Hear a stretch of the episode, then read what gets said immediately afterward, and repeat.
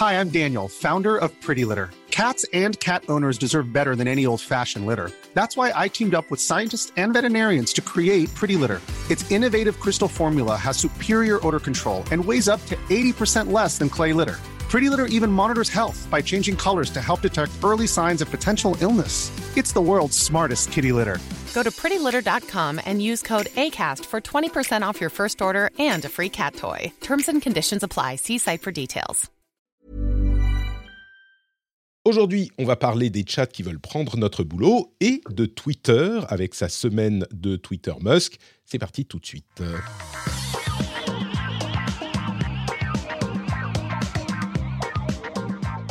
Bonjour à tous et bienvenue dans le Rendez-vous Tech. C'est Patrick Béja. Nous sommes en décembre. Nous sommes également à l'épisode numéro 490. Voilà, je cherchais. Vous entendez, hein, vous êtes habitués maintenant. Vous savez que euh, quand je, j'hésite un instant, c'est que je suis en train de chercher un truc. Mais je n'hésite pas à dire que nous sommes avec notre excellent ami, notre excellentissime euh, blogueur chef de l'Internet, Corben. Comment vas-tu, Corben, aujourd'hui? Bah écoute, ça va, en pleine forme. Pas beaucoup dormi parce que je bidouille pas mal ces derniers temps, mais écoute, il fait beau, il fait froid ici, mais il fait beau, donc ça va. Oh, tout il va fait bien. froid, petit joueur, mon, ma petite, Moins mon- petit chaton. Moins 4, moins 4, c'est quand c'est, c'est quand c'est l'été ici chez nous en Finlande. Je m'en doutais. il neige là. Il Ah non, là il s'est arrêté de neiger, mais il n'a pas arrêté de neiger depuis ce matin. Il faisait moins 11 cette nuit. Euh, voilà. Ah ouais, Donc euh, tu vois, là c'est les vrais. Ouais, je compatis. On a peut-être Cédric euh, Deluca, Deluca qui va venir nous rejoindre, mais alors euh, d'après les informations que m'a transmis euh, Corben, il serait aux toilettes, Cédric. Donc euh, il arrive, il finit et il, il se joint à nous normalement, si tout va bien. Et Fake news. En attendant, on a, oui, c'est un peu fake news. Euh, D'ailleurs, on parlait de, de, de ChatGPT et de la manière dont tu l'utilises pour écrire tes, euh, tes articles désormais. Donc, on est pile dans le Non, non, sujet. abuse on va pas, abuse pas, abuse si, pas. Si, si, c'est exactement ce que tu m'as dit, Corben. Tu m'as dit, je ne fais plus rien, je mets deux lignes sur ChatGPT et je mets ça en ligne comme ça. Euh, tu me l'as dit ou pas? Le chat Twitch était Je t'en parlerai, je t'en parlerai. Bonjour aussi euh, au chat Twitch d'ailleurs, bonjour à tous. Euh, je, précise, il y a des gens qui m'ont posé la question pour, euh, qui demandaient comment on fait pour rejoindre le, chat, enfin pour surtout regarder les épisodes en live. Vous pouvez venir le jeudi sur twitch.tv slash notepatrick. C'est très, très simple, je dis jeudi, c'est mardi midi et jeudi midi. Euh, twitch.tv slash notepatrick, vous n'avez pas besoin de créer un compte hein, pour regarder, pour commenter, oui par contre. Mais vous pouvez vous joindre à nous comme le font ces dizaines de personnes qui sont là aujourd'hui. Et je remercie, en plus de tout ça, les patriotes, Anne Dumontier, Gab, Pierre-Guillaume Vildary. Merci à vous trois qui avez rejoint le euh, Patreon cette dernière semaine. Trois patriotes en une semaine, je suis aux anges. Et en plus de ça, on a les producteurs de cet épisode, Rémi X et Derek Herbe, dont on se demande si euh, ils ne vont pas eux aussi commencer à faire leur travail avec ChatGPT. Et c'est ça dont on va parler tout de suite parce que ça a complètement enflammé le web ces derniers jours et cette dernière semaine. Donc on se lance dans les infos euh, de la semaine, les infos à retenir tout de suite avec ChatGPT. Qu'est-ce que c'est que ChatGPT? Euh, Alors, je suis sûr que vous en avez entendu parler. Comme je disais, on l'a absolument partout. Euh, il y a, euh, oui, Cédric qui nous dit qu'il y a eu une coupure de courant. Alors, niveau des excuses, parce qu'il était aux toilettes, euh, franchement, je trouve ça un petit peu facile quand même. Ouais, j'ai plus de courant, il fait froid, c'est l'hiver, tout ça, genre.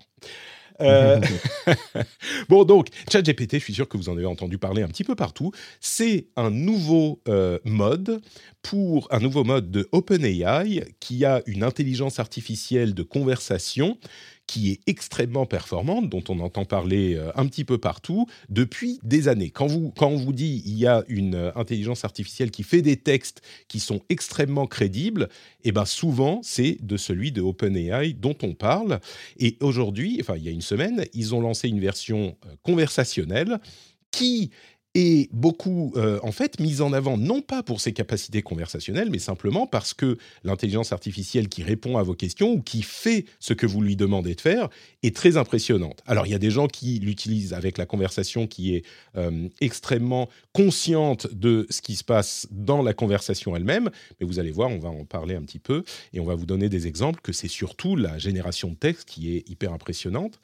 Euh, donc, tout le monde peut utiliser cette euh, version. C'est en partie pour ça qu'elle a fait tellement de bruit, parce que n'importe qui peut aller sur openai.com, openai.com, et se créer un compte et commencer à utiliser euh, cet outil, et d'autres d'ailleurs.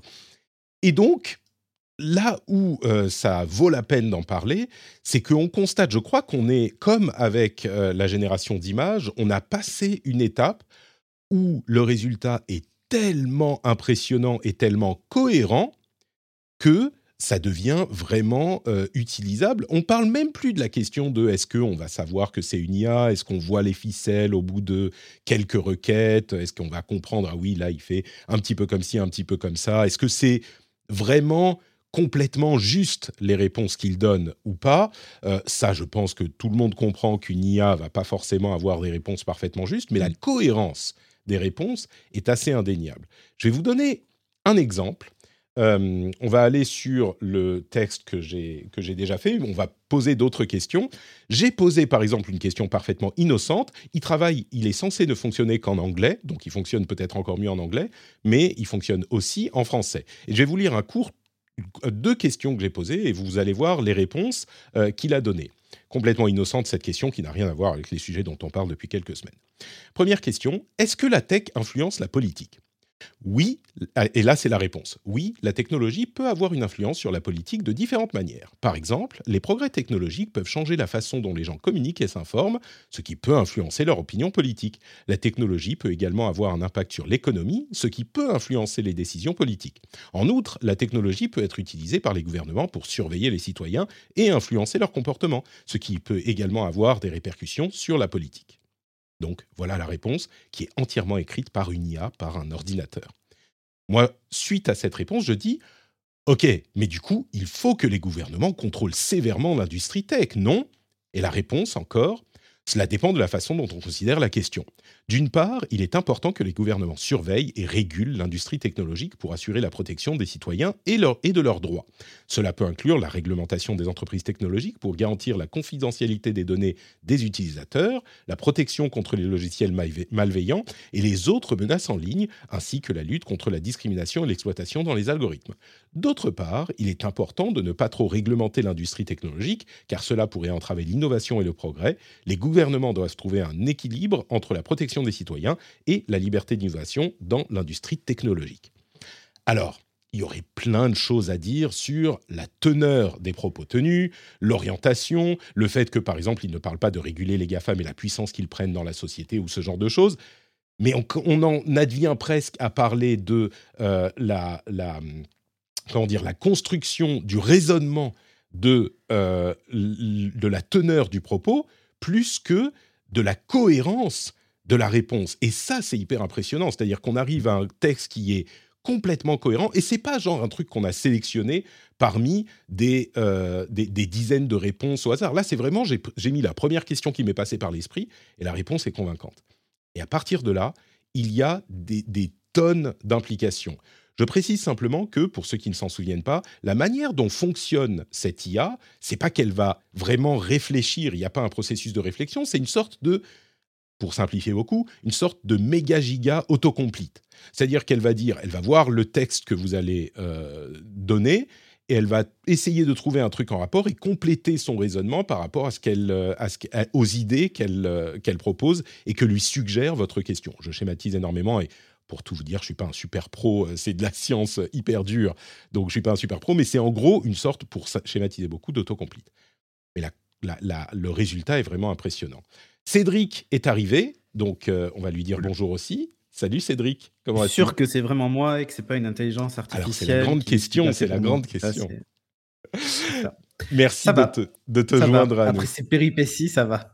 Très bien. Euh, on, ne te dira pas ce qu'on pensait que tu étais en train de faire euh, avec Corben. Ah non, j'étais en train d'expliquer aux étudiants que sans courant, le Wi-Fi ne fonctionnait pas. voilà. Ça, c'est problématique. C'est problématique. Eh Starlink, Starlink, Cédric. Eh euh, du coup, bah, avec Corben, on était en train de parler de son utilisation de cette intelligence artificielle pour ses, pour ses TikTok. Plongeons directement dans ah, le vif de toute façon, sujet. Corben, même ses articles, en fait, il écrit Bah, c'est tout grâce à cette intelligence artificielle. Il- Ah, c'est les gars, calmez-vous, elle est sortie depuis quelques jours. J'ai pas encore eu le temps. euh. Ouais, mais tu, ouais, mais tu utilises l'alpha depuis longtemps, on le sait. Je suis pas Ouais, encore bien, en c'est retraite. bien.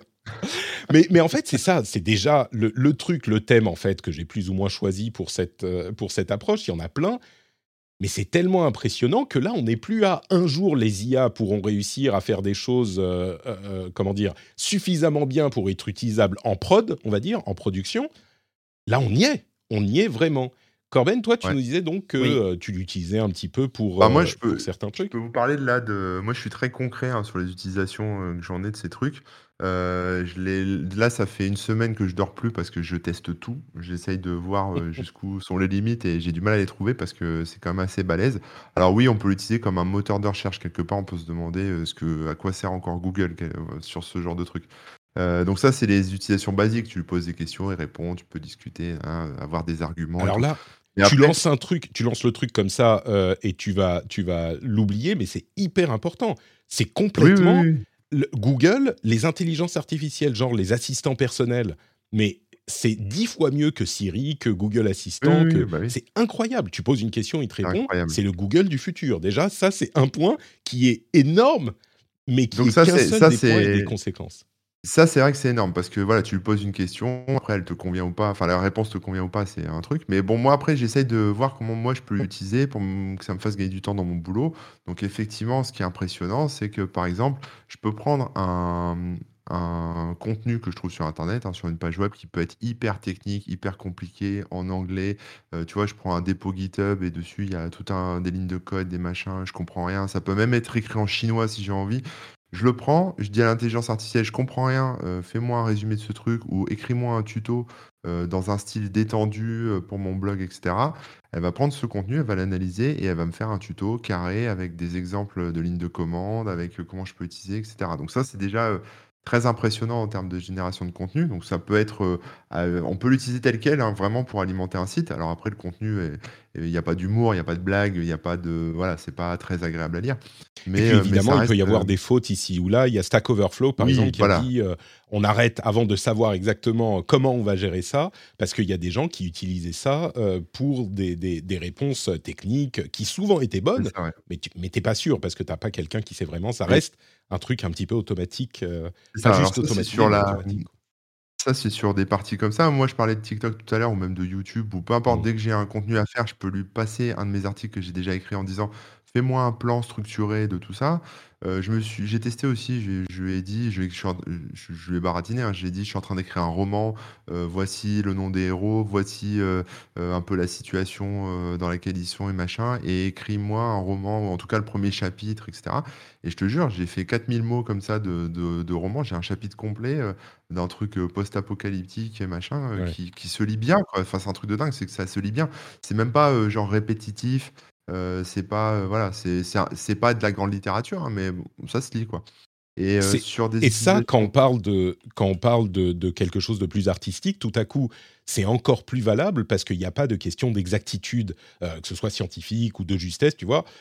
C'est c'est juste bon bah là c'est le délire du truc et, et- et s'il y a un problème Ouais, c'est pas ouais, grave ouais. donc ça marche encore mieux. Ça, alors après, sur les, mmh, sur les trucs qu'elle peut faire aussi, elle peut écrire des chansons. Alors tu vois, tu peux lui dire, euh, je veux une chanson dans le style 2. Donc tu peux dire, je veux une chanson qui parle de la banlieue et des crapauds et des, euh, et des arbres et des fleurs et ce que tu veux, de la neige et tout. On s'en fout. Et tu lui dis, je veux que tu m'écrives ça dans le style de euh, Molière. Et puis elle va te faire une chanson, des paroles avec le style un peu, tu sais, à l'ancienne de Molière. Quoi. Bah là Ça, par c'est un peu- exemple, on je retrouve lui ai demandé fais-moi un, un poème sur Corben le gentil blogueur qui a une discussion animée avec le vicieux youtubeur Cédric. Voilà le poème. Je suis en train d'être écrit là, hein, c'est un petit peu long, mais Corben, le gentil blogueur, avec Cédric, le vicieux youtubeur, ont eu une discussion animée sur les sujets du jour. Jusque-là, il reprend juste les termes du truc. Ouais. Corben, toujours poli et bienveillant, essayait de raisonner Cédric, qui était plein de haine et de mépris et ne voulait rien entendre. Mais Corben, malgré les insultes et les moqueries, continuait à discuter calmement, espérant que Cédric finirait par voir qu'il avait tort et que la vérité préva- prévalait. Et enfin, et finalement, grâce à la persévérance de Corben, Cédric a compris son erreur et a abandonné ses idées fausses pour adhérer à la raison, à la vérité et à la raison. Ainsi, Corben, le blogueur bon et juste, a vaincu le youtubeur malfaisant et a prouvé que la vérité et l'amour triomphent toujours du mensonge et de la haine.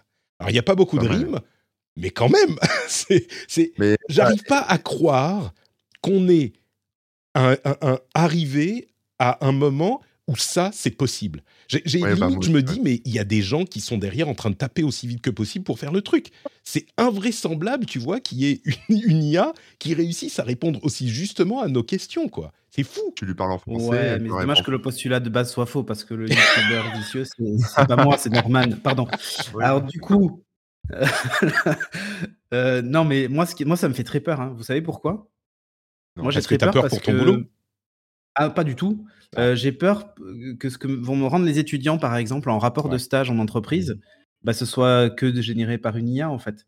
Quand je leur demande, vous devez me faire 7000 euh, mots euh, dans votre rapport de stage, bah, en fait, s'ils sont capables de dire à, ce, système-là, bah, rédige-moi un rapport de stage expliquant l'organigramme de telle entreprise, enfin, tu vois, en donnant le plus de détails possible, et qui me génère un truc qui me rende à la fin, en fait, tu vois, ça va être hyper compliqué pour moi d'évaluer ce qui est de l'étudiant ou ce qui est de d'autres choses, en fait. Mais là, du coup, c'est la question c'est qu'on peut se poser, c'est à, quoi ça sert finalement maintenant de, pisser de la ligne dans des rapports de stage Non, mais bien sûr, mais en fait, en fait, bien sûr, mais, mais si tu veux, nous, l'idée du rapport de stage, c'est de vérifier que bah, l'étudiant a réellement exercé son stage correctement, a compris les différents enjeux, etc. de l'entreprise. Et là, je ne peux pas vérifier ce, truc-là. Donc, il faut réfléchir peut-être à une autre façon d'évaluer le, stage des, étudiants, sans doute. Mais euh, tu vois, cette problématique-là, dans l'éducation de manière générale, risque de se poser. Alors, résume-moi euh, tel livre en 100 euh, lignes, tu vois, à l'école. Ah. Quand tu fais ça, c'est pour t'assurer que la personne a bien lu le livre. Rédige-moi un rapport de stage résumant l'organigramme de Google en 100 mots.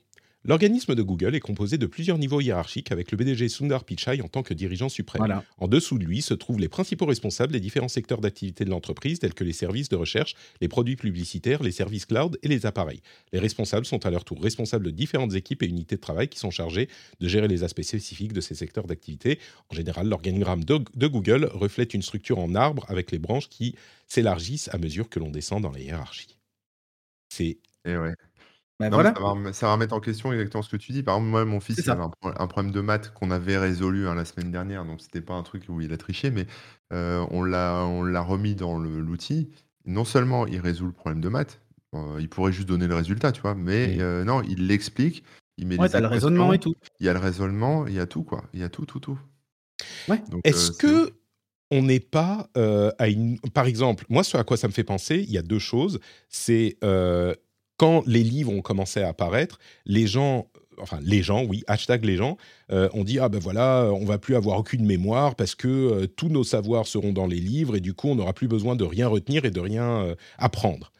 Euh, première chose. Deuxième chose, c'est les calculatrices. Euh, les gens se disaient, ah bah, personne va plus savoir compter parce qu'on a les calculatrices tout le temps, donc on n'a plus besoin de compter. Voilà. Alors effectivement, il faut apprendre les bases parce que c'est toujours bon d'avoir les bases à la base. Je me fais un tout petit peu, pas l'avocat du diable, mais enfin, je prends l'opinion inverse. Euh, mais est-ce que c'est pas un outil justement à utiliser de la même manière que avec Internet finalement L'important, c'est pas de tout savoir, c'est de savoir chercher. Et il faut bien savoir chercher. Ouais, mais alors attends, soyons honnêtes, on n'a plus besoin de savoir beaucoup de choses. Là, est-ce que mais... c'est pas savoir euh, utiliser ces outils pour ne pas avoir à faire le travail de, de, de comment dire, le grunt work, quoi, le, ou le travail euh, un petit peu euh, pénible, mais on va prendre le texte et puis le remodeler à notre, à notre sauce ou tu vois, ce genre de choses. Mais t'imagines une thèse de doctorat? Bah oui. Ouais, mais enfin, généré par. Euh, et ça, ça va fonctionner. Hein. Mais en fait, tu diplômes qui? Tu vois, le, problème, c'est que tu diplômes un mec qui est malin et qui sait utiliser l'outil. Mmh mais en fait, euh, c'est pas. On ne peut pas évaluer euh, sa Il n'a pas acquis les connaissances et l'expérience et le savoir, tu veux dire. Eh ben oui, mais du coup, après, quand tu vas aller chez ce docteur-là, ce spécialiste, peu importe dans quoi, et tu vas lui poser une question, en fait, il saura pas te répondre. Il utilisera cet outil qui apportera une réponse. En gros, il va juste devenir une interface entre. Euh, bah oui, mais tu vois, tu vois la problématique mmh, Bah oui, oui, oui, complètement, euh, complètement. Donc, bon, tu vois, quand, ça reste. Euh, et, le, pire, c'est que c'est indécelable. Ça peut pas être considéré comme du plagiat dans le sens où tu peux lui poser deux fois la même question et tu n'as pas forcément la même réponse. Donc, c'est extrêmement complexe. Enfin, tu vois, moi, à mon niveau, j'arrive quand même à évaluer ensuite en posant des questions si l'étudiant a fait ce qu'il faut ou ce qu'il faut pas. Mais imagine tous les devoirs sur table, les machins, les, les devoirs à la maison et tout ça, au collège et au lycée. quand tu dois rendre un résumé d'un truc et tout. Enfin, je veux dire, ça va être hyper tendu, quoi. J'ai demandé l'évaluation. Tu, dis, c'est pas, c'est pas facile de trouver la, la, comment dire, parce que c'est à chaque fois différent. Là, j'ai demandé euh, comment on fait une sauce vinaigrette deux fois de suite. La, réponse a l'air d'être quand même pile la même. Donc au moins sur ça. Euh, oui, mais après c'est la vinaigrette. mais si tu redemandes l'organigramme de Google, euh, enfin, en plus il faut retrouver la question qui a été posée à l'origine. T'imagines? Ouais. ouais, bien sûr, bien sûr. C'est juste pas possible parce que tu introduis une toute petite variante et, la réponse peut être complètement différente. Mais ce qui est certain, c'est que la conversation, la discussion est poussée encore une fois, avec l'intelligence artificielle et les robots, etc., c'est poussé non pas à est-ce que c'est possible, mais pourquoi, pour quel type de résultat est-ce que c'est possible? Genre, un article qui va euh, résumer un sujet très euh, simple, euh, ça va être. La question se pose même plus. Une IA comme ça, elle peut parfaitement résumer un sujet simple en un article, mais sans aucun problème. Est-ce que pour un podcasteur, par exemple, si on ajoute un, outil très simple de lecture text to voice, de texte à la voix, oh, par exemple, si je dis résume, je ne sais pas s'il va faire, s'il peut faire les trucs, l'actualité. Euh, résume-moi l'actu tech de la semaine en. attends, je vais dire résume-moi les trois sujets d'actu tech de la semaine en euh, sans mots pour pas qu'ils nous partent euh, sur des. Ça, je suis désolé, mais je suis pas en mesure de fournir des, informations d'actualité de la technologie. D'accord. Donc au moins, l'actu, il peut pas. encore, un peu de. elle est pas, en fait, c'est pas connecté. Donc en fait, ça va pas faire des recherches en live. Hein. tout est, généré comme ça. Mais euh, donc ça, c'est un problème. non, c'est un problème. Non, c'est très bien. Très bien. Moi, je suis content. Ah, ça, non, mais ça va être résolu. Ça, après, elle ira faire des recherches. Mais, euh, mais moi, moi, je, alors moi, je vais vous dire comment je l'utilise. Là, ça me fait grave de temps. Euh, je reçois beaucoup de mails en anglais, en français, de gens qui me demandent des trucs et machin. Ça me fait chier. J'ai pas envie de lire. Euh, j'aime pas, j'aime pas écrire des mails et faire des tournures de phrases et tout. Je claque mon mail, le mail que j'ai reçu dedans. je lui dis voilà, réponds-lui que ça m'intéresse pas, ou réponds-lui que on fait un call la semaine prochaine, mardi à 12h30 je, mets ça, ça me génère une réponse toute faite avec des bonjours, des cordialement, des merci, je ne suis pas intéressé par nana. Et, et j'ai plus qu'à envoyer quoi. Et c'est un temps de dingue économisé. Alors là-dessus, bah, je, moi je, je suis assez, je suis très client de ce genre de truc hein, pour gagner du temps quoi. Donc euh, Fanny, euh, qui est donc ma, ma, euh, productrice. s'occupe également du scheduling, de, de, certaines communications avec des, des invités potentiels cette partie de son boulot, par exemple, pourrait facilement être pluguée dans, Gmail ou ce genre de choses. Mais du coup, ça veut dire que ça lui laissera plus de temps pour euh, faire du montage, pour chercher des idées. Tu vois, c'est ah à chaque fois qu'on a eu des, des automatisations de certaines tâches dans l'histoire de l'humanité, ça nous a libéré du temps pour faire des choses un petit peu plus créative. Fanny, elle dit j'adore envoyer des mails. Ok, mais bah oui, alors tu peux continuer, ça va. Mais, moi, je le vois comme ça. Je le vois vraiment comme un assistant en fait euh, personnel euh, qui peut m'aider euh, quand je sèche sur un truc ou quand je sais pas trop dans quel sens aller. Par exemple, ce matin, j'ai refait des tests, même hier j'avais beaucoup de choses à faire dans la journée, tu vois. Donc, je mmh. lui ai mis un peu toutes mes tâches. Je lui ai dit, voilà, aujourd'hui, je suis stressé, je dois faire ça, ça, ça, ça, ça. Alors, c'était toujours pour faire des tests. Hein. Euh, est-ce que tu peux m'aider à organiser mon planning du jour, quoi? Eh ben, euh, après, c'est subjectif, mais elle m'a. Ça a coupé un peu. Ensuite, tu fais ça, etc., etc. Euh, et elle t'a donné un, planning de ta journée, quoi. Un planning, du coup, bah voilà, j'avais plus qu'à suivre le planning, tu vois. Quand, quand tu es débordé, tu es stressé, tu pas les idées claires, tu sais pas comment faire tu peux lui expliquer ton problème et elle va t'aider à le résoudre. En tout cas, elle va te proposer une solution. Mmh. Je suis. je suis. Tu sais, le, fait qu'on soit à cette étape. Et c'est encore une fois. Les assistants personnels qui n'ont pas évolué, les Siri, les Google, enfin Google a plus évolué que Siri, mais ces assistants personnels-là, là, avec ce chat GPT, on tient parce que c'est pas juste, encore une fois, une question de conversation. Il va te répondre de manière crédible et cohérente à quasiment n'importe quelle demande. Encore une fois, pas d'actualité.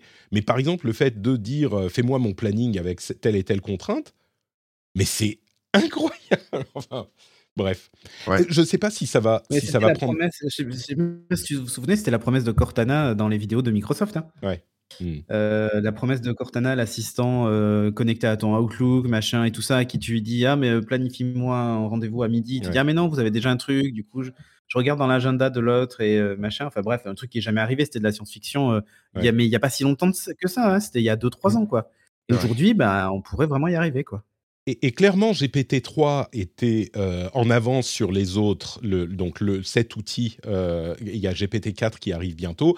Évidemment, là, on a parlé des aspects impressionnants. Il y a énormément de questionnements, de problèmes, de, questions d'exactitude, de, de, base, euh, de, comment dire, de base de travail qu'elle utilise pour générer son modèle, parce que euh, les biais sont reproduits et dans tous les sens. Enfin, il y, a plein de questions qui se posent.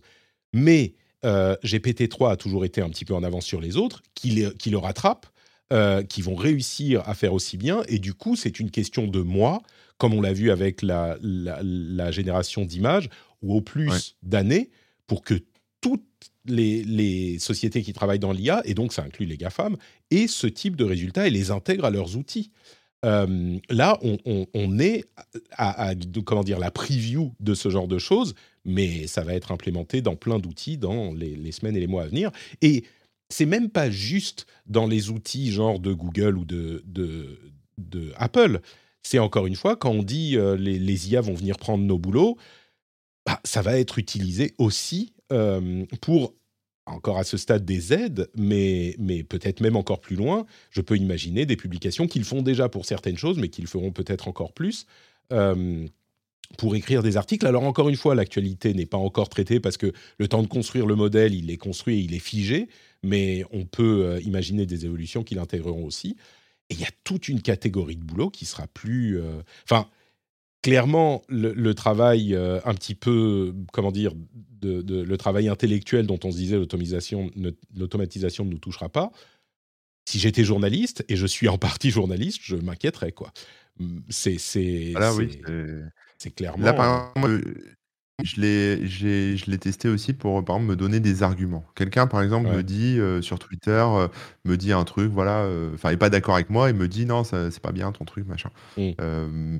j'ai pas d'argument à lui opposer parce que j'ai pas réfléchi au sujet, je le connais pas bien et machin. J'explique à l'IA le problème, je lui dis est-ce que tu peux me fournir une liste d'arguments, en gros, en ma faveur, quoi bah, ça va te sortir 5 ou 10 arguments mmh. en fonction de ce que tu lui demandes et qui sont des vrais arguments. Après, tu peux les retrouver sur Internet de, gens qui vont défendre le truc et compagnie. Donc ça, là-dessus aussi, tu vois, en gros, si tu es un peu con, ça peut t'aider à briller en société assez facilement, quoi, ce genre de truc. Et bientôt, avec intégré dans nos, dans nos AirPods ou dans nos lunettes, dans nos lunettes de réalité augmentée. Donc, il entend, tu actives le mode euh, réponse euh, witty, tu sais, réponse intelligente et avec humour, et il écoute la conversation et il va dire, ah bah, il va te suggérer, tu sais, le, la réponse marrante qui, qui, flingue bien la personne d'en face. ça, c'est pire que l'histoire des, des, des, devoirs des, des, étudiants, tu sais. Si tu as l'air euh, cool et intelligent et, et, plein d'humour. Bon, raconte. Au niveau blague, elle est nulle. Hein. Tu peux lui demander des blagues, tu vas voir. Ah bah, Raconte-moi une blague sur, euh, sur Twitter. Parmi les exemples, parmi les exemples, il y a euh, Alexandre Malch, que vous connaissez sans ah, doute. Il veut pas raconter des blagues. Pardon, qui ça? Il y a Alexandre Malch, que vous connaissez sans doute, qui lui a posté sur Twitter. Un... Vous connaissez pas Melty, tout ça Maintenant, il est ah full live. D'accord. Bon, bref. Euh, vous le connaissez pas Bon, ok, c'est pas grave. ok, mais je pensais que tout le monde le connaissait, mais c'est pas grave donc l'idée, c'est que lui, en fait, il s'en sert pour générer des histoires du soir à volonté pour son fils. Mmh. Et donc l'exemple qu'il a posté, c'est bonjour, j'aimerais une histoire avec un lion qui s'appelle Kion, un éléphant et un lapin dans une jungle. Et là, c'est parti pour l'histoire. Donc, il était une fois un lion du nom de Kion qui vivait dans la jungle tropicale avec son éléphant de meilleur ami, etc. Bon, il donne des noms et tout, tu vois. Et c'est, en fait, c'est pas mal hein, pour générer des histoires. Franchement, il faudrait faire un livre d'histoire pour enfants généré 100% par intelligence artificielle. Non, mais tu n'as même pas besoin d'un livre. Tu, tu, tu, as ton truc et puis tu dis alors aujourd'hui, tu veux une histoire avec quoi? et tu... Ah non, bah après, tu te fais un truc joli que tu imprimes et que tu donnes à ton fils. Il est hyper content Ah oui, d'accord, oui, comme ça. Effectivement. Alors, il y a un truc. mais tu sais, c'est marrant parce que du coup, si l'histoire en elle-même n'est plus difficile à écrire pour une histoire pour enfants, après il y a plein de types d'histoires pour enfants différentes, hein, on est d'accord, et plus ou moins bien écrites, mais mais du coup, c'est ce qu'il y a autour qui devient important. Tu l'imprimes, tu la fais jolie avec des illustrations faites par une IA, mais tu vois, c'est ton travail autour, la manière dont tu assembles les morceaux qui devient, qui a de la valeur, quoi. Pardon, et, un et on va conclure. On pas parlé. On a fait le tour. C'était sur la génération de code. Euh, moi, je l'ai testé pour coder des trucs. Alors, j'utilise beau, enfin, j'utilisais euh, Copilot là de, GitHub là pour de Microsoft pour euh, mhm. générer du code. Sauf que Copilot, ça marche en, séquentiel. C'est-à-dire tu, tu, écris un truc et il complète et il complète et il complète. Là, tu lui dis voilà, je veux un code qui fait ci, qui fait ça. Donc déjà, tu lui parles en français quoi, en gros, et tu lui dis ce que tu veux tu dis tu veux ça en Python et machin, et il va te euh, déjà il t'explique comment fonctionne le code et puis il te propose euh, un code. Et si ce code te convient pas, si par exemple tu veux rajouter une fonctionnalité dedans, tu dis bah rajoute aussi ça, je veux que ça fasse ça et tout, et va reprendre le code, le modifier et rajouter ça dedans. Et euh, j'ai fait différents tests aussi de conversion, donc le code marche et tout, il n'y a pas de souci. Hein. Alors des fois ça marche pas, ça arrive aussi hein, que ça marche pas. Ça, a recoupé. C'est l'internet de Corbel qui, qui, fonctionne. Ah ouais, ouais, c'est euh, l'Auvergne. Et euh, ah, l'Auvergne frappe. En attendant, j'ai demandé, j'ai demandé à, à, à ChatGPT de m'écrire euh, un code HTML qui affiche le message Hello World sur une page web, et il m'a sorti effectivement un code. Alors très simple évidemment parce que ça c'est très simple, mais mais c'est parfaitement bien avec les explications. Ouais, vas-y. Et tu peux même faire du code compilé, c'est-à-dire tu peux lui demander de te générer un, code euh, en C++ et il va te le générer. Et après, toi, tu le compiles. Même si tu sais pas comment on fait pour le compiler, bah, tu lui demandes de générer la ligne de code pour le compiler, etc. De, te dire. L'Auvergne, c'est là. Oui. Ah, je suis désolé euh, pour le. C'est plus que c'était l'Auvergne. Euh, et en fait, l'intérêt l'intérêt de tout ça, c'est que euh, quelqu'un qui sait pas bien développer, qui a un besoin technique euh, dans sa vie de tous les jours parce qu'il doit traiter un fichier, il doit faire ci, il doit faire ça, des, comme tu faisais des macros avant, tu vois, ou des, des fonctions euh, Excel ou je sais pas quoi, bah, tu peux lui dire voilà, j'ai ça en entrée, je veux ça en sortie, fais-moi un code en C, explique-moi comment on le compile, et tu as ton truc, quoi. Tu plus besoin d'un dev. mais c'est dingue, tu sais, plus on y pense. J'ai demandé la recette d'une vinaigrette, par exemple, tout à l'heure, je ne sais plus si je vous ai dit. Mais je me dis, pour, pour avoir, alors peut-être pas une vinaigrette, mais euh, pour avoir ce genre de choses, généralement, j'allais sur Google, évidemment, YouTube souvent. Mais c'est beaucoup plus simple avec ça, parce qu'en plus, il y a une, euh, une, un élément qui est euh, important. c'est et, on nous dit sur la chatroom, attention aux failles de sécurité dans ce genre de code. C'est l'un des problèmes. Effectivement, il y en a plein des problèmes. Il, faut, il y a plein de choses pour lesquelles il faut faire attention quand on fait des, des choses un petit peu sérieuses. Mais par exemple, si je cherche une recette de cuisine ou un truc, si je vais sur Google ou sur euh, YouTube, il va m'afficher 2000 résultats, il va falloir que je trouve le bon, que je regarde la vidéo, je sais pas quoi. Là, je lui dis, euh, donne-moi la recette du, euh, des papillotes de saumon. Bah, il va me faire une recette et, et j'ai pas besoin de m'emmerder, je suis ce qu'il a dit. Et c'est peut-être pas la meilleure ou la bonne ou machin, mais pour un usage complètement casual. tiens, d'ailleurs, casual, comment jouer Zenia, Zenyatta sur Overwatch 2. Est-ce qu'il va pouvoir me répondre? Non, demande-lui Ramatra comme ça. Ramatra, il est pas encore sorti. ce soir, ce soir, ce soir. Mais pour les recettes, par exemple. Ah non, mais ça va pas. En fait, il dit qu'il faut acheter le jeu. il me dit pour jouer, c'est la première étape. Hein. C'est la, première, étape. Mais il y a la deuxième étape où il dit voilà, il faut comprendre ses points forts et ses capacités. Il a tel euh, type de capacité, tel type de capacité. Alors c'est très basique, c'est la base du truc, mais oui, il a trouvé. Et il faut travailler en équipe avec les autres joueurs, euh, communiquer pour coordonner vos actions. Il faut avouer que ça reste très surface, quoi. Euh, sur ce genre de choses. Et là, on arrive à ce que je disais, on commence à, arguer du fait que oui, mais c'est surface, mais c'est pas très, c'est pas exactement la bonne réponse que je cherchais, c'est pas. Et, donc on n'est plus à l'étape où on se dit mais c'est du texte incompréhensible, ça n'a pas de sens, c'est pas, ça n'a pas de rapport avec la question que je posais. Non, c'est une réponse, peut-être un peu simple, peut-être parfois avec quelques erreurs, mais une réponse parfaitement cohérente à la question qu'on pose, bien écrite, euh, et c'est ça qui est, qui est, fou. Quoi. On, va, on va avancer parce qu'on pourrait en parler pendant une heure et demie. On a déjà fait une demi-heure dessus, mais ça vaut le coup. C'est dingue. Mais du coup, je vous laisse le, le, mot de la fin à tous les deux si vous le souhaitez. Euh, Corben, ah bah, un mot de la euh, fin Vas-y. si vous et vous avez plus rien dans votre frigo, vous tapez les trois ingrédients qui vous restent et vous, dites, vous lui dites faites-moi une recette et vous, aurez une recette avec ces trois, ingrédients. Pas mal. Mais c'est infini le nombre d'astuces. Cédric, tu nous, tu nous fais la conclusion? Non, non, mais moi je pense que pour les, les histoires pour les enfants, c'est top. quoi. Vraiment, hein. je, je, vais tester ça. Rien que là, pour tes étudiants aussi. Ouais. Rien que pour les. Ouais, non, ça, eux, par contre, je vais pas leur dire. je pense qu'ils sont déjà au courant, Cédric. Je veux pas te, Donc, euh, voilà, pas te faire peur, mais. C'est... D'ailleurs, s'ils sont pas au courant, je leur mets zéro. c'est ça, exactement. C'est leur ah, bah ouais. C'est là, ça, c'est le truc, ça fait partie de leur job, donc ils doivent être au courant de ce Pour la petite histoire, euh, c'est juste pour ton truc, euh, j'ai vu des outils d'IA qui en fait euh, détectent si le texte a été généré par intelligence artificielle, mais mm. ça marche qu'avec GPT-2, donc l'ancienne version de, eh GPT. Mm. J'ai testé avec GPT-3 et dans ces outils, il dit non, c'est du texte fait par des humains, quoi. Donc ah oui. on verra s'ils sortent, s'ils sortent une nouvelle version, tu vois, qui, qui détecte GPT-3, mais tu pourras peut-être, il y aura peut-être des, tu sais, comme il y a des détecteurs de plagiat un peu sur Internet, tu pourras peut-être détecter euh, les trucs comme ça. T'inquiète, je connais, les détecteurs de plagiat, mais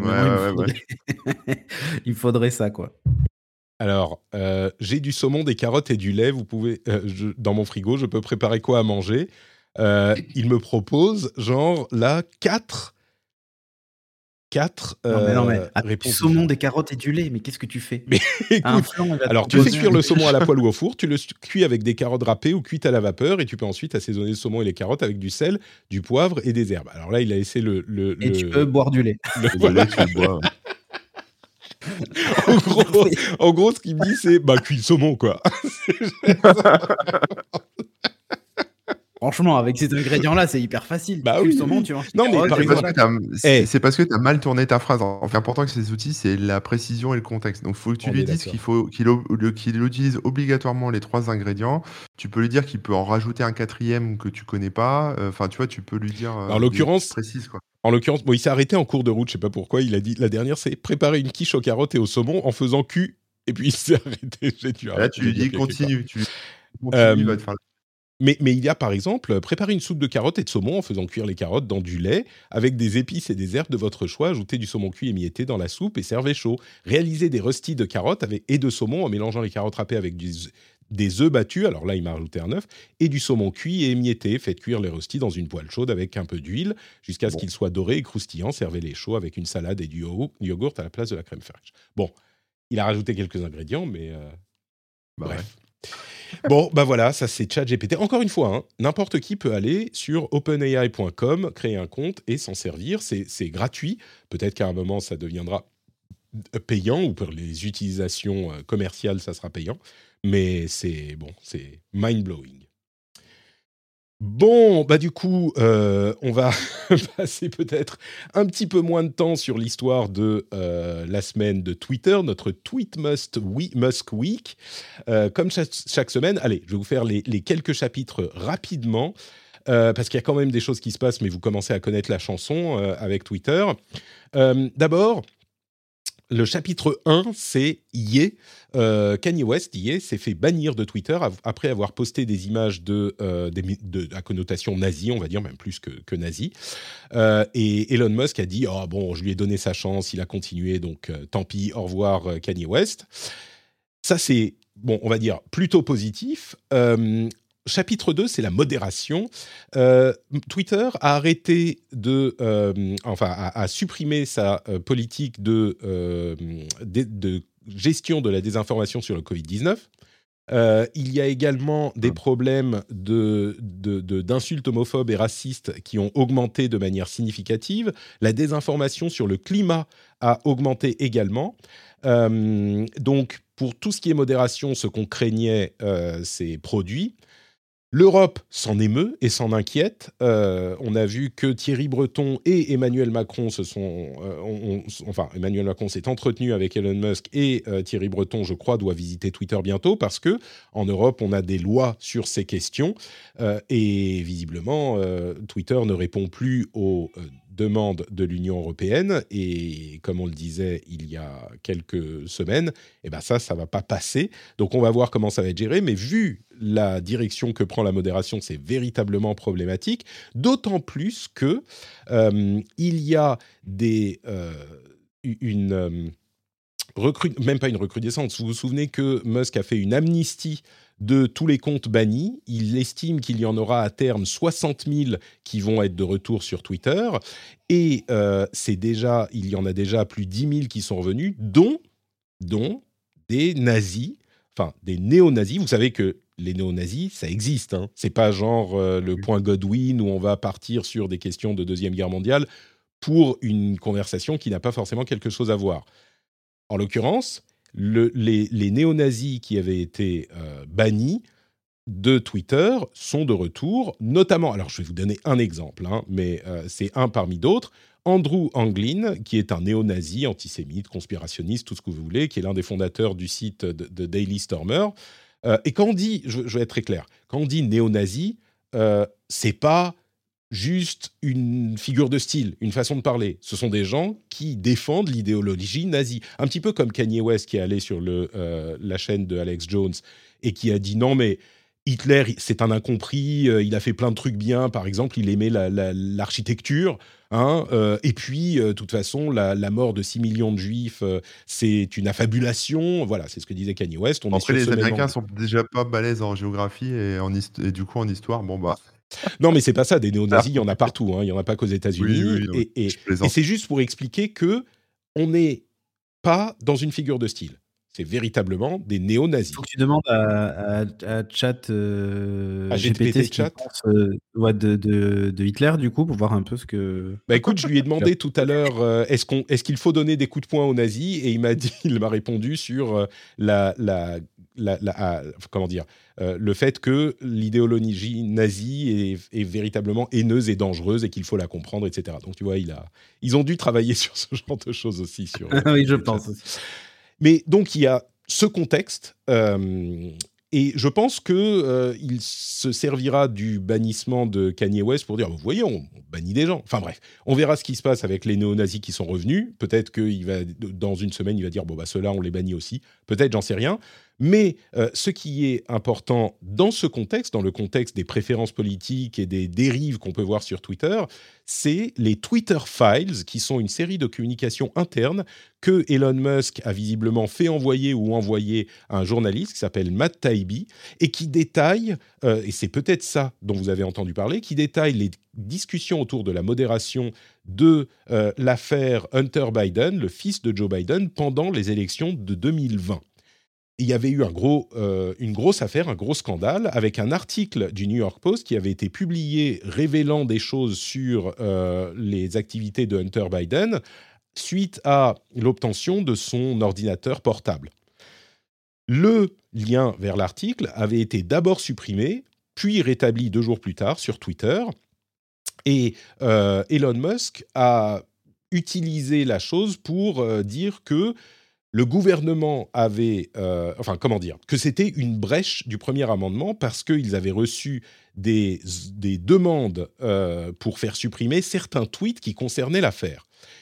Et je dois avouer qu'en lisant l'article du New York Post sur le sujet et le, le, thread de Matt Taibbi, je me suis dit, oula, effectivement, il y a des trucs qui sont un petit peu inquiétants. Il y a le gouvernement qui envoie des tweets à faire supprimer sur Twitter, par Twitter, et puis, et puis Twitter qui répond, OK, c'est bon, on a géré, on s'en est occupé et on n'a pas vu le processus interne. Et je me suis dit, mais attends, c'est euh, c'est vraiment problématique en fait cette histoire. Et je remercie, alors on l'a vu un petit peu partout ailleurs, mais je remercie Guillaume qui sur le Discord euh, de la communauté où on discutait de ce sujet de manière très sérieuse et, et active, euh, m'a donné des précisions. Et en fait, ce qu'il en ressort, c'est que en 2020, l'organisme qui a envoyé, parce que si le gouvernement envoie des tweets à faire supprimer à Twitter, c'est clairement une suppression du, de la liberté de parole. Genre, on vous envoie ce tweet, vous le supprimez, il n'y a pas de discussion, il n'y a pas de review, il n'y a pas de machin. Là, c'est un gros problème. Sauf que ce qui s'est passé, c'est pas du tout ça en fait. Et c'est pas ce que mettent en avant les gens qui en parlent. Euh, enfin, du côté de Twitter et de Musk, ce qui s'est passé, c'est que le c'était pas le gouvernement qui envoyait des, des tweets à faire supprimer, c'était la campagne de Joe Biden. Donc c'est pas le gouvernement, donc ça concerne pas le premier amendement. Et les tweets en question, c'était des tweets qui présentaient des dick pics de Hunter Biden qui avaient été euh, obtenus par euh, son laptop. Donc, c'était des dick pics qui sont du contenu de nudité publié sans le consentement de la personne, ce qui est contre les euh, conditions d'utilisation de Twitter à la base. Donc ça n'a rien à voir avec le premier amendement, et c'est clairement une affaire qui est, c'est ça qui est vraiment inquiétant, c'est clairement une affaire qui est ressortie et montée en épingle pour embarrasser le, gouvernement actuel et il, élude tous les éléments, et c'est une intention politique, je pense, c'est assez clair de Elon Musk, il élude complètement les aspects euh, importants qui sont, bah, c'est pas le gouvernement qui lui a envoyé la demande, et ce genre de demandes sont en concordance avec la euh, politique d'utilisation de Twitter. Ils les ont passés en revue, et ils ont décidé de les supprimer parce qu'effectivement, c'était des contenus euh, de nudité qui étaient publiés sans l'accord de la personne. Et en plus de ça, évidemment, n'importe quel organisme peut envoyer des tweets à Twitter, organisme important, et c'est le cas de la Maison Blanche de Trump, du Parti républicain aussi, à passer en revue parce qu'ils disent attendez là sur ce tweet il y a un problème, passez-le nous en revue et, ça, contrevient à vos conditions d'utilisation. Donc c'est vraiment une histoire qui devrait faire pchit, mais j'imagine que c'est un truc qui va tourner dans les cercles euh, des, des républicains MAGA pour montrer à quel point le gouvernement Biden contrevient à la liberté d'expression et essaye de faire taire des affaires qui les embarrassent. Entre parenthèses, cette affaire est toujours en cours. L'affaire des problèmes de Hunter Biden n'est pas terminée. Il y a une enquête qui est en cours parce qu'il y avait des accusations qui étaient graves sur le fils de Joe Biden et c'est encore en cours. Donc il n'y a pas encore eu de conclusion sur la nature euh, de, ces, activités illégales, s'il il y en avait. Euh, et, tous les articles en question ne parlent pas du tout de ça. Ils parlent des discussions sur la manière dont il faudrait euh, modérer ce sujet, parce que à ce moment-là, la question se posait comme évidemment des, gros problèmes. Vous imaginez bien qu'en pleine euh, élection en 2020, eh ben, ce genre d'affaires et ce genre de scandale, c'est vrai, c'est pas vrai, on ne sait pas est-ce qu'on va l'autoriser ou pas. Ça fait partie des discussions de modération et c'est une discussion qui est très difficile. Au, au, final, Jack Dorsey a tranché, il a dit bah si on laisse publier. Bref. Voilà pour ça. Et puis à côté de ça, il y a toute une histoire avec la pub et euh, il a fait la, pub, la paix avec Apple, mais il reste beaucoup de problèmes avec la pub et ils n'arrivent pas chez Twitter à atteindre leurs objectifs de pub. Ils sont à 20%, enfin 80% en dessous de leurs objectifs. Et ils sont maintenant en train d'offrir des centaines de milliers de dollars, des millions de dollars en pub gratuite, entre guillemets, pour doubler les euh, achats de certains annonceurs. Euh, Apple achète toujours beaucoup, mais euh, ce n'est pas l'essentiel. donc il y a de, gros, gros soucis à ce niveau-là. Et c'est ça le vrai problème, comme on en parle depuis toujours, pour la survie de, Twitter. Encore une, encore une fois, c'est très long tout ce que j'ai dit, mais il se passe beaucoup de choses sur Twitter. Je vous laisse maintenant la parole euh, si vous avez des choses à ajouter. Bah, c'est un peu comme d'hab, quoi. C'est-à-dire que les mecs, ils, enfin, ils détricotent un peu une vérité, ils en rajoutent et pour, pour se tirer un peu la couverture, quoi. Après, sur le, sur le fond, euh, moi, voilà, je, trouve que Twitter, euh, en fait, a fait son boulot finalement, puisque c'était des, photos un peu de nudité, de machin. Euh, donc voilà, après, c'est juste un truc monté en épingle. T'as raison, quand tu dis ça, ça aurait dû faire pchit, mais ils alimentent le feu, quoi. Pour, pour préciser, la modération de l'article du New York Post à la base était très controversée parce que l'article était un article qui aurait dû être publié a priori, qui posait des questions qui étaient légitimes, mais sur le moment, on ne savait pas d'où venait ce laptop. C'était quand même bizarre, un type qui avait un laptop du fils du candidat euh, de la, à la présidence, on ne savait pas d'où ça venait, et donc le, truc a été publié, dépublié pendant deux jours. Et puis Jack Dorsey a ensuite pris la, décision de le republier. Donc la, question de la modération était clairement difficile. C'était ça le, le problème à ce moment-là. Aujourd'hui, ce dont ils se servent pour dire il y a le gouvernement qui intervient dans la liberté de parole, c'est une contravention au premier amendement. Là, on parle des dick pics euh, qui ont été demandés, dont la suppression a été demandée par la campagne de Biden, donc pas par le gouvernement. Et c'est ça qui est beaucoup mis en avant par Musk et ses amis pour dire voilà, premier amendement, si ça c'est pas une contravention au premier amendement, je ne sais pas ce que c'est. Bah non, c'est absolument pas euh, une, euh, contravention au premier amendement. Ouais. Mais là, il est dans la démonstration que euh, en fait, le, problème, c'est qu'il a débarqué euh, comme un éléphant euh, dans un magasin de, de, porcelaine. il a voulu tout bouger, imposer sa patte, etc. Expliquer à quel point Twitter c'était Walkland et que c'était pas possible d'avoir un réseau social avec autant d'opinions, autant d'opinions de gauche pour lui. que le réseau se devait d'être neutre, que c'est un outil qui est censé être utilisé par tout le monde, etc. Donc il se faisait chevalier blanc de la, liberté d'expression, etc. Euh, et là, en fait, il est dans la démonstration que ce qu'il fait, il le fait dans le sens du bien-être de l'humanité. Et donc, fatalement, tout ce qu'il va pouvoir essayer de monter en épingle pour montrer à quel point il a raison et son rachat de Twitter était une bonne chose, il va forcément faire feu de tout bois avec ça. Donc, mmh. il est dans la démonstration permanente. Et typiquement, la réintroduction des comptes nazis, s'il doit les, les ban, il dit Mais regardez, moi, je, donné, je leur ai donné une chance. ils n'ont pas su la saisir parce qu'ils ont enfreint la loi, etc.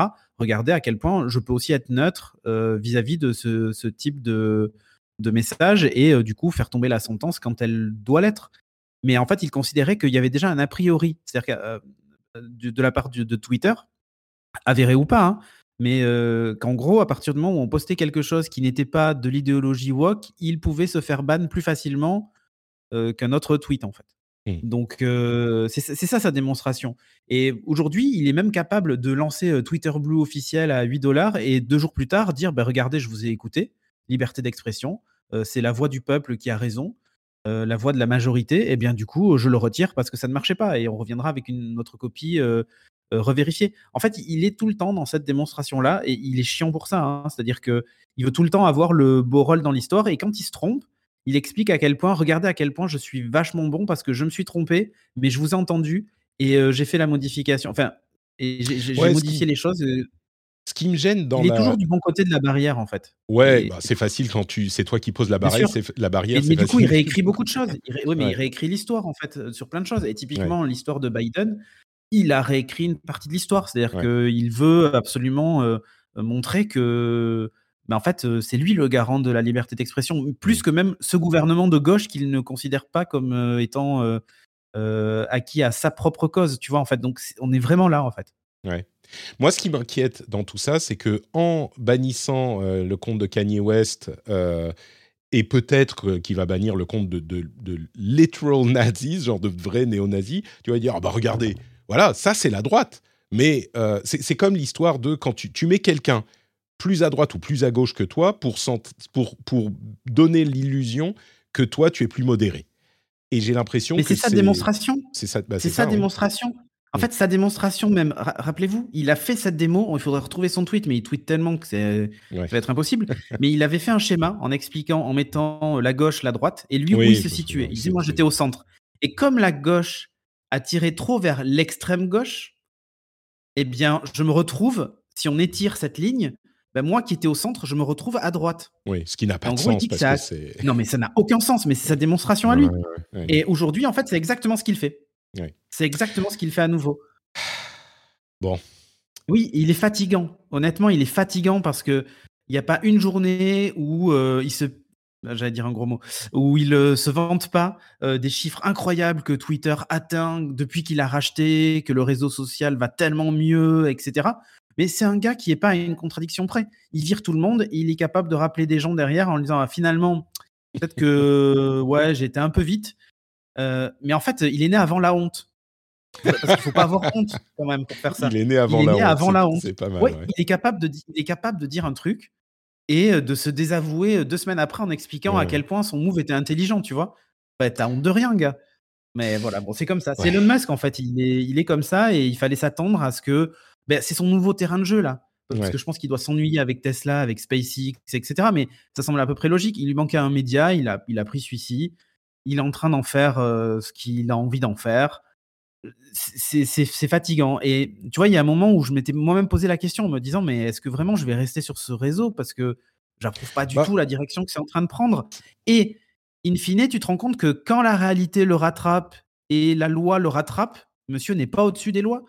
Euh, avec ce qui s'est passé euh, quand l'Europe lui dit bah, t'as intérêt à arrêter, sinon ça va être vite réglé. ça, on va voir. Hein, parce euh, oui, non, mais bien sûr. Ou quand les annonceurs ont commencé à dire oula, oula, moi je suis pas sûr de vouloir associer mon image de marque à un réseau qui laisse passer des messages qui sont contraires à la loi, et ce qui semble à peu près logique.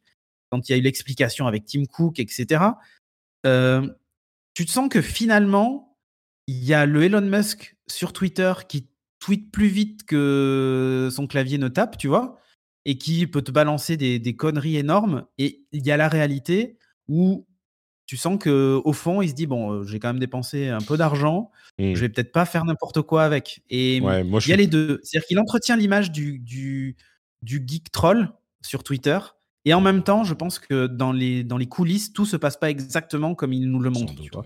Sans doute, je suis sûr que c'est un petit peu différent, mais il n'empêche, la direction que prend le réseau est un peu... Le truc, c'est que pour nous, au quotidien, euh, ça change pas grand-chose. Mon utilisation de Twitter, elle n'a pas changé. Mais, de la même manière que, euh, je, donne un exemple euh, volontairement extrême pour, euh, pour schématiser. Si demain, et je ne vais pas prendre l'exemple des, xénophobes, je vais aller dans l'autre sens, si demain, je ne sais pas, le, nouveau parti communiste de France gagne les élections et que la propriété privée est abolie et que tu vois, on passe dans un régime communiste, euh, bon, pour ça, notre quotidien changera certainement. C'est peut-être un exemple un peu trop extrême, mais euh, je ne sais pas. Si on va dire tous ceux qui n'ont pas la nationalité française, je suis désolé, je suis obligé de revenir à, la droite, tous les gens qui n'ont pas la nationalité française sortent du pays. Bon, bah, moi, immédiatement, comme ça, de manière impactante, déjà, je suis pas, suis pas en, France, mais, mais si j'étais en France, ça ne changerait pas mon quotidien, si ce n'est que, bah, bien sûr, l'économie changerait, mais tout ça ne m'impacterait pas de manière drastique immédiatement. Et bah, sur Twitter, c'est un petit peu la même chose. Je suis inquiet de voir que bah, les néo-nazis sont littéralement euh, revenus sur la plateforme. Euh, mais pour mon quotidien, moi, j'utilise Twitter euh, comme je l'utilisais il, y a un mois, tu vois, ou il y a deux mois. Ça ne change pas vraiment mon utilisation. Ça ne m'empêche pas de m'inquiéter de la direction que prend le, réseau, malgré mes exemples très mal construits. Bref. Mm. ah, compris, Alors, euh, bah écoutez, on va s'arrêter là pour Twitter. Il y aurait peut-être plus de choses à dire, mais on reviendra la semaine prochaine. Et puis, on a passé plus de temps sur GPT. Je pense que c'était plus intéressant. Ouais. euh, bah écoutez, on va du coup passer aux news et aux rumeurs rapides.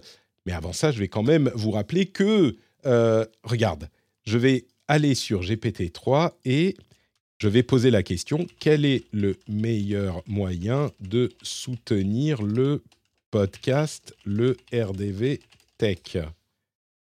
Alors, alors là, je suis désolé, mais je ne suis pas en, œuvre de, mesure de vous le dire. Heureusement, ah, attendez. Euh, je ne suis pas informé des détails spécifiques concernant les podcasts ou d'autres projets créatifs. Pour soutenir un podcast, vous pouvez essayer les options suivantes écoutez régulièrement le podcast et partagez-le avec vos amis. Si le podcast propose des dons ou des contributions financières, vous pouvez le faire soutenir.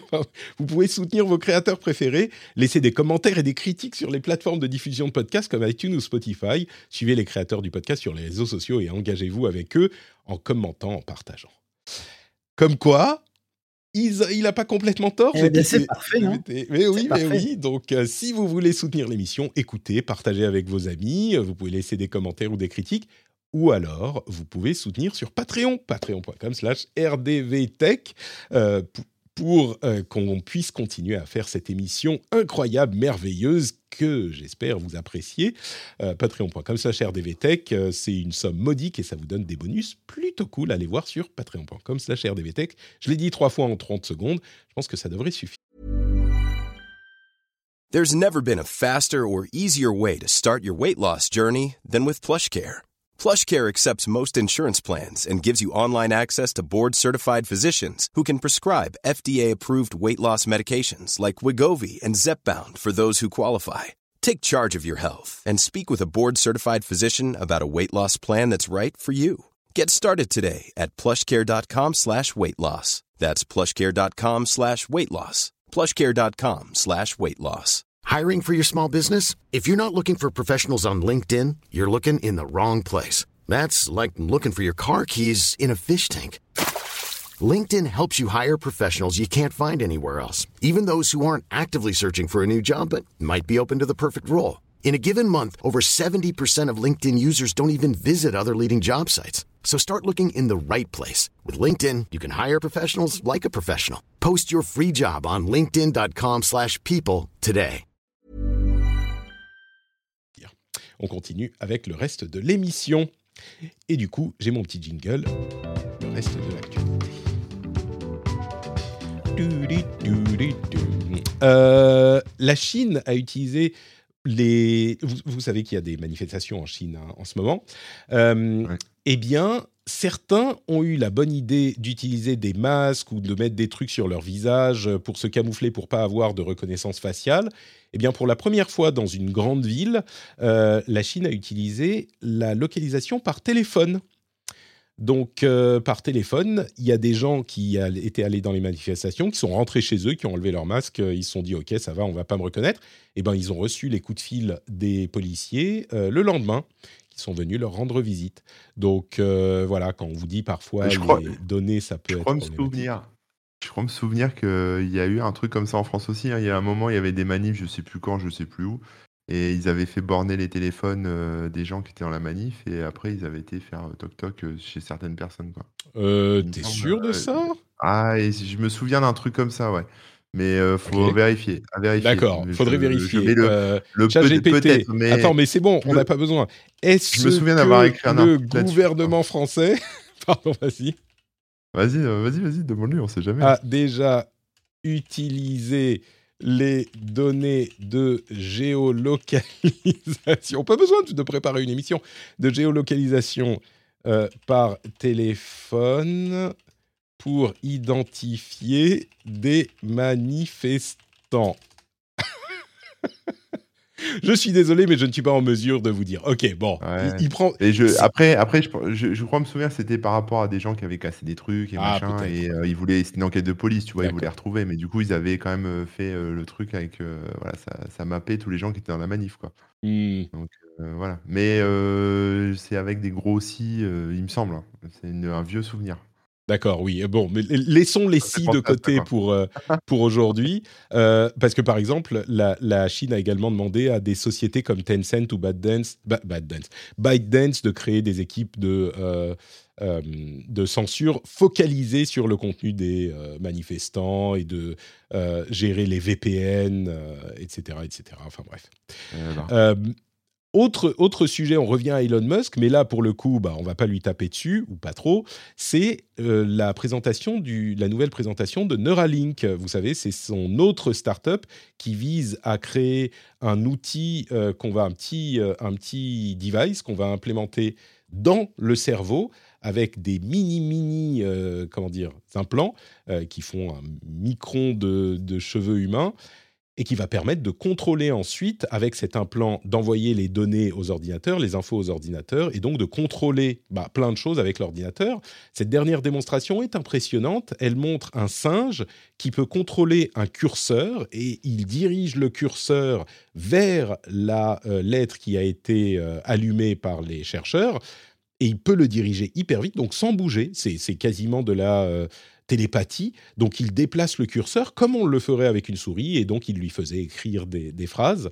Euh, et il disait euh, qu'il voulait créer des outils pour non seulement bien sûr contrôler des interfaces informatiques, mais aussi qu'ils avaient pour ambition de faire de, de, de redonner la vue à euh, des personnes qui n'ont pas la vue. Ils ont détaillé la manière dont ça pourrait fonctionner. Alors c'est très très ambitieux, hein, mais, ils pensent pouvoir y arriver dans quelques années euh, pour contrôler par exemple des membres euh, qui sont paralysés grâce à ce type d'interface.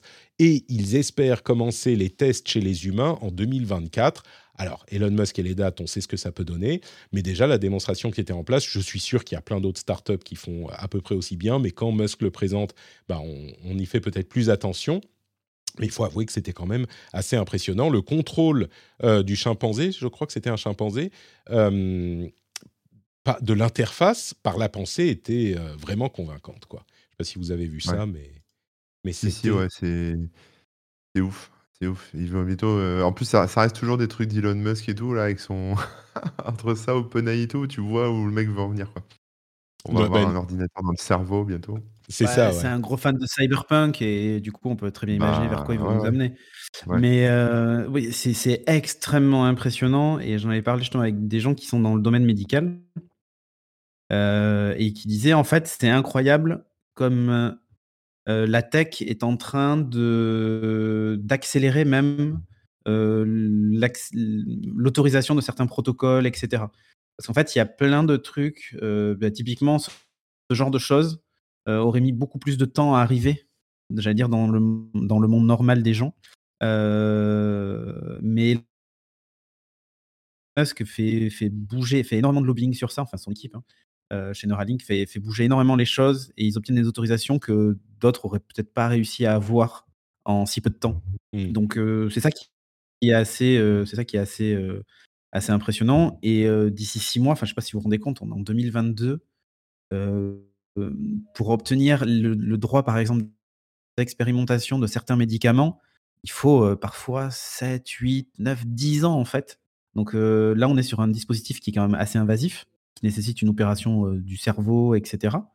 Même si il vous annonce que c'est hyper simple, hein, c'est des espèces de trucs fins comme des cheveux qui vont se mettre dans votre cerveau. Enfin, vous ouvre quand même le crâne à un moment. Hein. Euh, donc, oui, le, moi, le je veux bien comme ça, il faut en fait voilà. Il y a là, à ce stade, ils mettent quelques, on va dire moins d'une dizaine d'implants.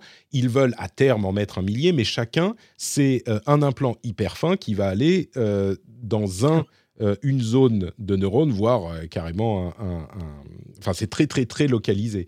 Et il faut en mettre... Euh, c'est à l'unité qu'on les met. Ils ont développé un robot pour ça, mais c'est à l'unité qu'il faut les mettre pile aux bons endroits. Donc, Tu sais ce qui m'embête, c'est que ça va être encore un truc d'augmentation qui va vendre et machin, et tu auras tout Internet dans ton cerveau et machin, alors que quelque part, ça serait un outil super intéressant, bah, pour des gens, par exemple, qui ont des problèmes, tu vois, physiques, quoi, pour marcher ou pour bouger un Ah bah, c'est de ça qui parle, hein. Ouais, c'est de ça qui Oui, parle, en fait, c'est vendu sous ce couvert-là, mais on sait très bien que quelques gens un peu fortunés vont vouloir s'en mettre un pour, je ne sais quoi, euh, être un meilleur acteur, être un meilleur chanteur, être un meilleur ce qu'on veut. Quoi, Pour avoir tu vois, je parlais de GPT chat direct dans le cerveau euh, sans avoir. Je vais vous donner un exemple. Je vais vous donner un exemple un peu simple. Hein. Euh, j'ai un copain qui est diabétique et qui utilise un dispositif médical qu'il a sur le bras et qui mesure avec son smartphone son taux de diabète et machin et qui peut, je crois, peut-être même injecter un peu de trucs. Enfin bref, un truc, tu vois, qui est, qui est pour les malades, quoi.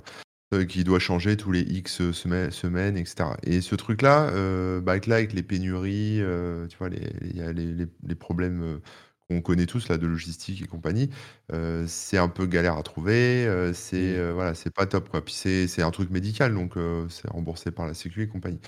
Et en fait, euh, il râlé là-dessus parce qu'il y a des boîtes maintenant qui se développent pour, pour, commercialiser le même dispositif, hein, c'est la même chose, donc quelque part ça prend les mêmes composants, les mêmes trucs, sauf qu'en fait, ils vendent ça sur un côté un peu hype, genre, pour les sportifs ou pour les gens qui qui veulent se connecter, tu vois? Un peu comme ta montre connectée etc.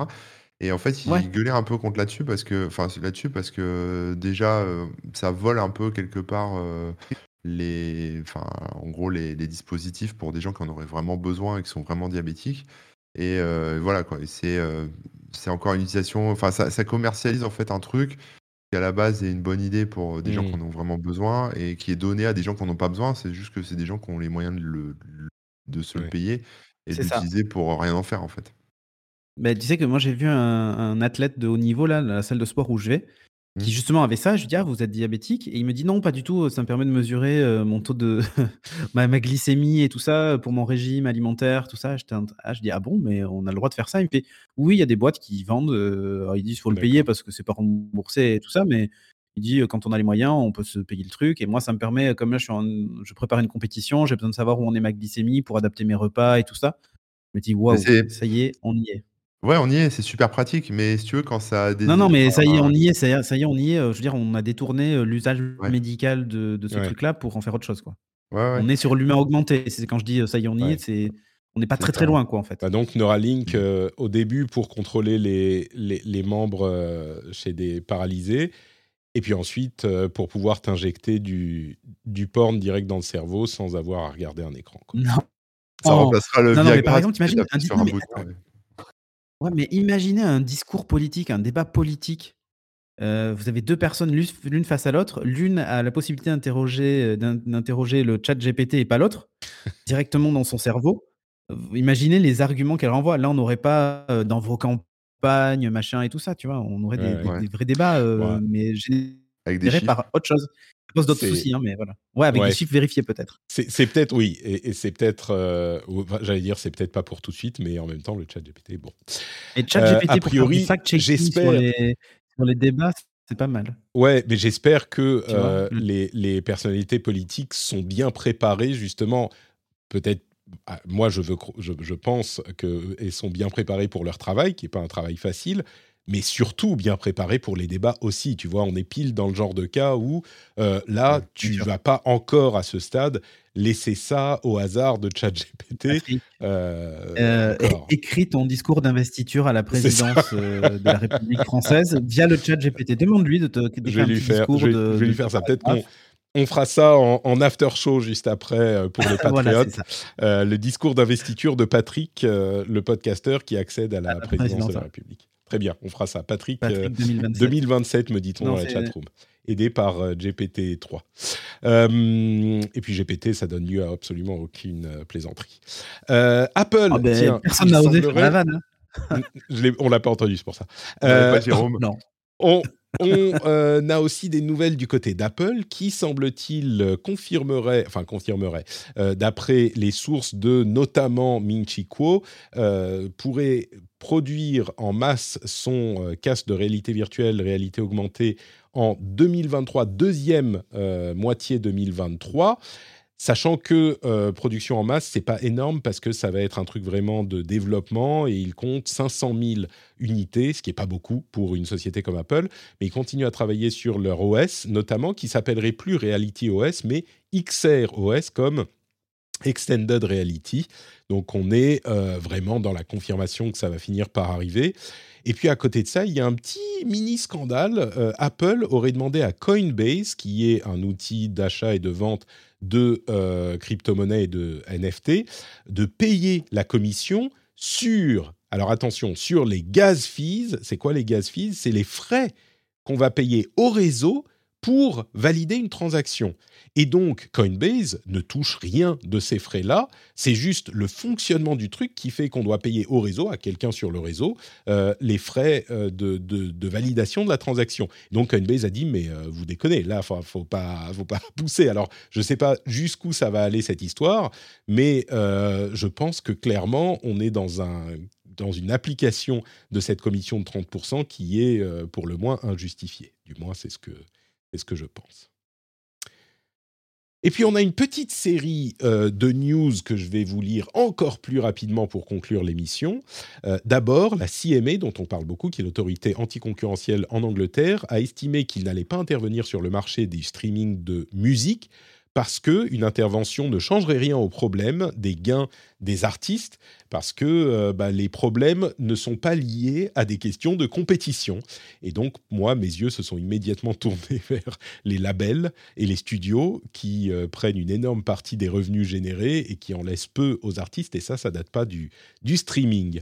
Euh, TSMC, la société, le fondeur de Puce, serait en train d'investir encore plus en Arizona aux États-Unis, avec euh, des puces qui euh, fabriqueraient du 4 nanomètres en 2024 et en 2026 du 3 nanomètres. Donc on a une vraie, euh, comment dire, une vraie euh, intention de créer des puces pour, enfin de, créer des, usines de fabrication de puces performantes aux États-Unis. On sait qu'il y a des euh, initiatives similaires en Europe. D'ailleurs, l'Europe et les États-Unis vont travailler ensemble euh, pour coordonner certaines choses dans ce domaine.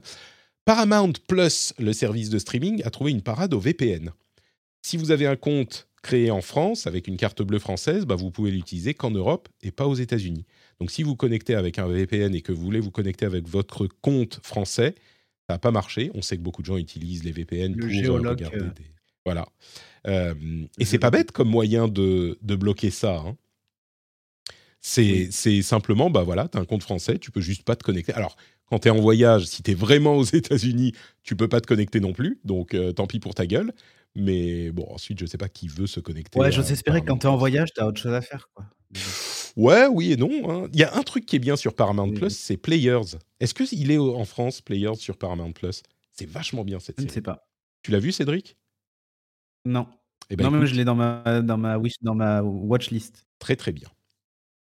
Airbnb veut plus euh, d'appartements à louer et donc, alors attention, hein, faut suivre.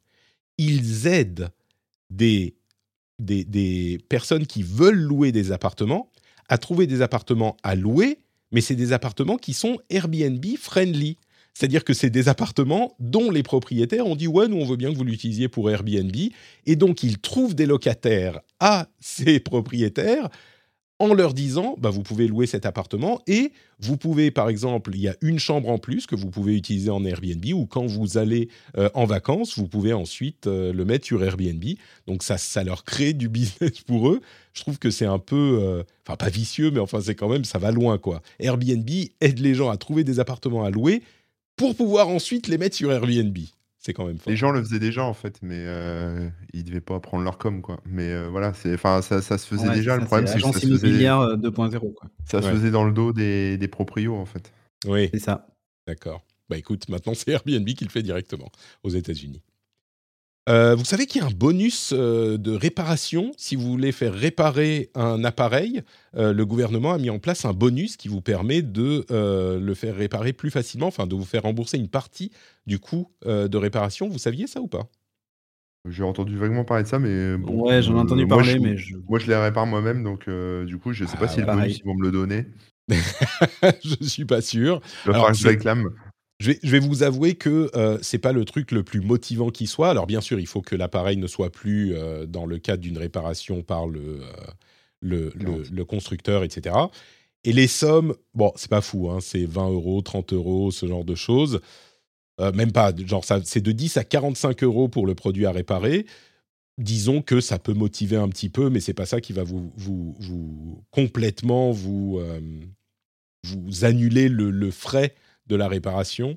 Euh, moi, je me demande si quand on, on achète un autre truc, c'est pas juste pour s'éviter l'emmerde de devoir le faire réparer, mais en fonction de l'état de la chose, euh, ça peut être euh, motivant. Surtout que, oui, c'est c'est mieux de, de réparer que de racheter un nouveau truc. hein. Je pense que ça, c'est assez clair. Après, c'est un, un réflexe à avoir. Moi, je l'avais pas avant. Tu vois, j'étais plutôt à dire ça marche plus, je jette, je rachète. Maintenant, euh, pour des raisons effectivement écologiques et puis euh, juste parce que c'est marrant, euh, tu, enfin, je me, je me pose et puis je regarde sur YouTube s'il n'y a pas des gens qui l'ont déjà réparé, qui ont le même problème. Et en fait, c'est jamais très compliqué. Ça rend, ouais, je ne vais pas jusqu'au niveau de refaire des soudures sur des composants, des machins. Euh, mais pour des trucs un peu simples, de problèmes de machine à laver, euh, trucs, il y a toujours moyen de réparer parce que tu fais venir un mec chez toi, il va te facturer une somme folle euh, juste pour enlever un petit bout de verre euh, cassé dans ta machine à laver, enfin tu vois, dans ton, la- dans ton lave-vaisselle.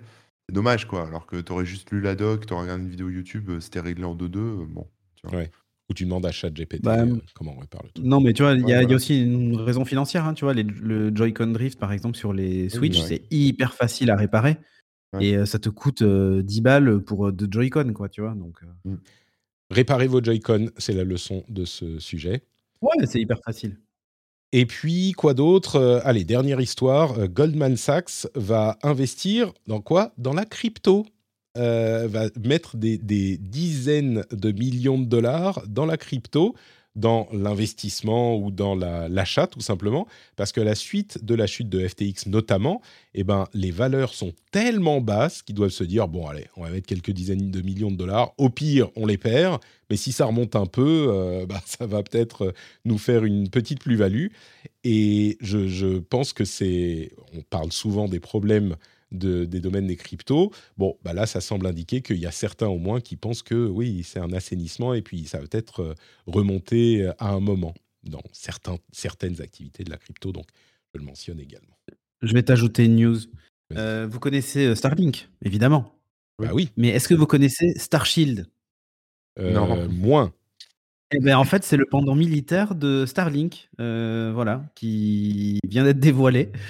Du coup, le Pentagone est évidemment hyper intéressé. Et en fait, qu'est-ce que ça va faire en plus que d'envoyer du réseau, à votre avis, avec ces satellites qui volent bas? Bah, Il peut Eh ben, de l'imagerie. De l'imagerie. Eh oui, de l'imagerie satellite. euh, et voilà, du coup, le. Mais il y a des photos dans les, des, des appareils photos dans les non, satellites? des- des- Mais justement, c'est des nouveaux. Euh, Le Starshield étant un nouveau réseau euh, de, de satellites. Ah, c'est pas, euh, SpaceX, ça n'a rien à voir avec euh, Elon Si, Musk. c'est SpaceX. Si, si, ah si, oui, si. d'accord. ah, Voilà. Et donc, Donc, euh, il y a de fortes chances d'ailleurs que les prochains satellites envoyés par Starlink soient aussi équipés euh, de tout ce qu'il faut pour l'imagerie, en fait. D'accord. Et du coup, vont les bah, renouveler. euh, du, du coup, on aura euh, maintenant Elon Musk pour avoir absolument tout ce qu'on fait partout sur Terre. Exactement. Et c'est pas du complotisme. Hein. Je t'envoie l'article de CNBC euh, si tu veux le rajouter en lien, mais euh, c'est assez impressionnant en fait. Voilà. Très bien. Star Shield. Donc tu vois. Et ouais. C'est la, version militaire de Starlink. Tu sais, tout à l'heure, on parlait des implants dans la tête et tout pour les gens qui ont des pertes de mobilité. Bah, vous inquiétez pas, vous allez avoir euh, le penchant militaire qui s'appellera euh, Neura... Neurashield Arms, je ne sais pas, ou Neurashield, voilà. Neura Soldier. ça, c'est... Euh, Neura Soldier. Neura Soldier. Notons quand même que c'est pas, encore une fois, hein, Elon Musk n'est pas le seul sur le créneau avec Neuralink. Il y a plusieurs sociétés, beaucoup de sociétés qui font ce genre de choses. Et si c'est pas lui qui le fait, il y en a d'autres qui le font aussi. Donc euh, c'est juste. Oui, bien sûr. Lui, il communique beaucoup sur toutes ses activités et tout ça. C'est surtout ça en fait. Ouais. Donc voilà, pour notre émission, le rendez-vous tech euh, se conclut. Je sais même plus où j'étais. Non, c'est là.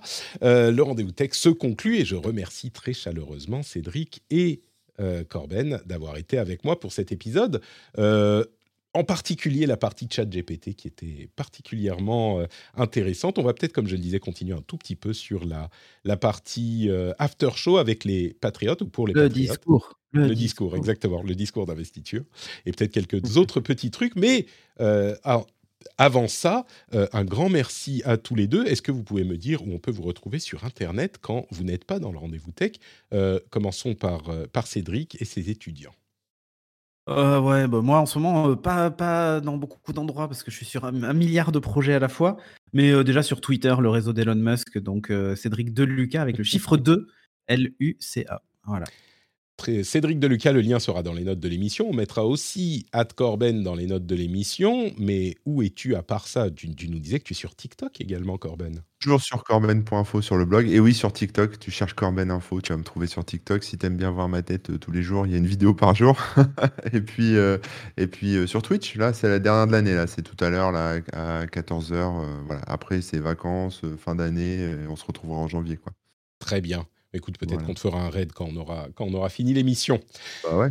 Pour ma part, c'est Note Patrick sur tous les réseaux sociaux, sur le réseau d'Elon Musk et euh, sur les autres. Vous pouvez retrouver d'ailleurs tout ce que je fais euh, dans les notes de l'émission. Il y a le Twitch dont on a parlé plusieurs fois dans cet épisode. Il y a les VOD, donc les vidéos euh, en replay sur YouTube également, sur Note Patrick Podcasts. Le lien est dans les notes aussi. Et puis bien sûr, euh, le Patreon, patreon.com slash rdvtech pour soutenir l'émission. Si vous souhaitez le faire, bah, allez voir euh, ce qu'on offre comme petit bonus sympathique. Et on n'oublie pas le Discord où on s'amuse bien tous ensemble, on discute de sujets sérieux ou non sérieux. Et euh, c'est toujours dans une bonne ambiance. Et c'est garanti sans aucun nazi, d'aucune forme qu'il soit, qu'il soit néo ou classique. Il n'y en a pas sur le Discord de Patrick. Donc ça, c'est plutôt une bonne chose. On se quitte là et on se donne rendez-vous dans une semaine pour un nouvel épisode. Ciao à tous et à toutes. Bye bye.